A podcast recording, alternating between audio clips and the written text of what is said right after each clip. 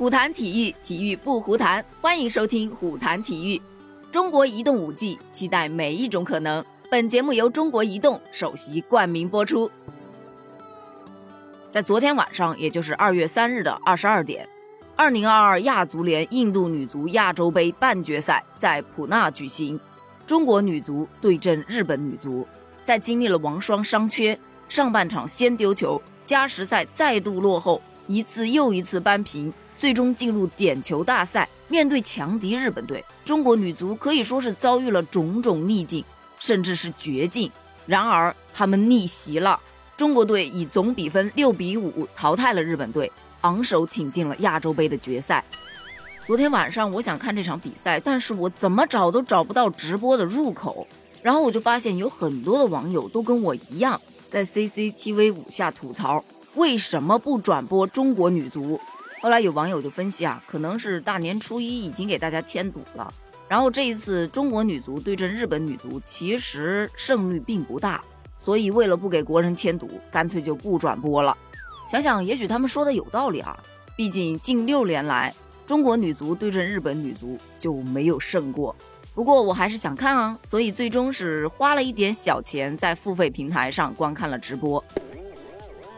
在这儿其实也想吐槽一句啊。为什么男足他就不用收费，而女足是要收费的呢？算了，不说了，咱们还是说到比赛上，先来聊一下这个惊心动魄的过程。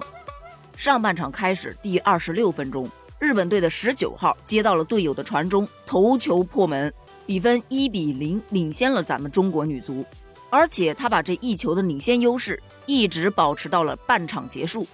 但是下半场开始仅仅一分钟。中国队的吴成书在门前扳平了比分，整场比赛结束，双方战成一比一平，两队就进入了加时赛，准备一决高低。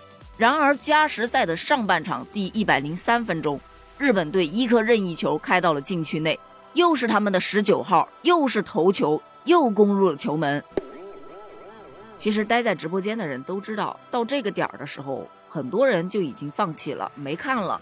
毕竟已经过了十二点了，再加上在加时赛想要追平比分，确实是太难了。先不说球员的体力问题，你单说这心理压力问题，它都是一个很大的问题。所以到这个时候，你会看到直播间很多人就已经走了，大概是不想面对失败吧。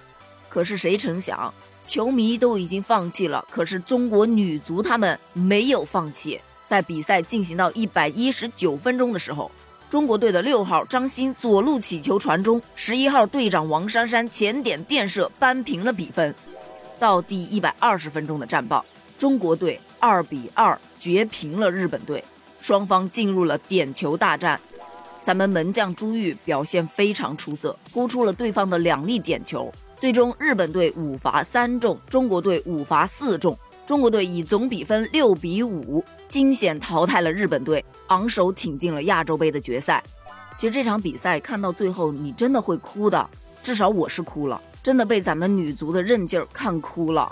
你就说在点球大战的时候，日本队员已经把羽绒服都套在身上了，而咱们中国女足还是这么短袖短裤的紧张的准备着，不到最后一刻绝不放松，就是他们这种不服输、战到底的精神。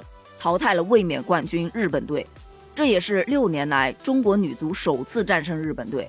不得不说啊，这一场胜利真的是让中国球迷瞬间就扬眉吐气了。大年初一晚上的那种不爽都缓解了不少呢。你知道这九天中国球迷经历了什么吗？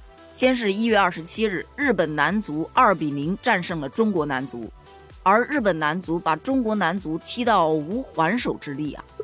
一月三十日，中国女足是三比一战胜了越南女足，明明是一场胜利，却没有引起多大的水花。而二月一日，也就是大年初一，越南男足三比一击败了中国男足，这一场比赛可以说是奇耻大辱，球迷们纷纷表示解散吧，还留着干什么？而就在昨天，也就是二月三日，中国女足六比五战胜了日本女足。这一场跌宕起伏的比赛，朱玉发挥神勇，两度扑出点球，队长王珊珊一蹴而就，把中国女足送进了亚洲杯的决赛。这场胜利不知道打了多少人的脸，而球迷们终于展露了笑颜。他们纷纷开始调侃：“再下去要赢韩国了，越南赢完赢日本，接下来亚洲就没人赢了，脸都要回来了。”这句话你有没有听得有一些耳熟呢？而对于此前咱们说到的央视没有转播这场比赛，网友们也是很宽容的就原谅了他。你决赛给咱们安排上啊，决赛一定要转播，你不然真对不起咱们这群姑娘。呼吁足协给人家女足加点工资呗。而据媒体报道。国足代表团很多的成员都是看了女足的比赛的，不知道他们此时此刻是怎样的心情呢？而有球迷们表示，没事儿别报道他们行吗？省得添堵，让他们赶紧去训练，要不然缅甸也得输了。虽然有点损，但他说的是实话呀。废话不多说，咱们一起期待六号晚上十九点，印度女足亚洲杯的决赛赛场，中国女足对阵韩国女足的这场比赛吧。女足加油！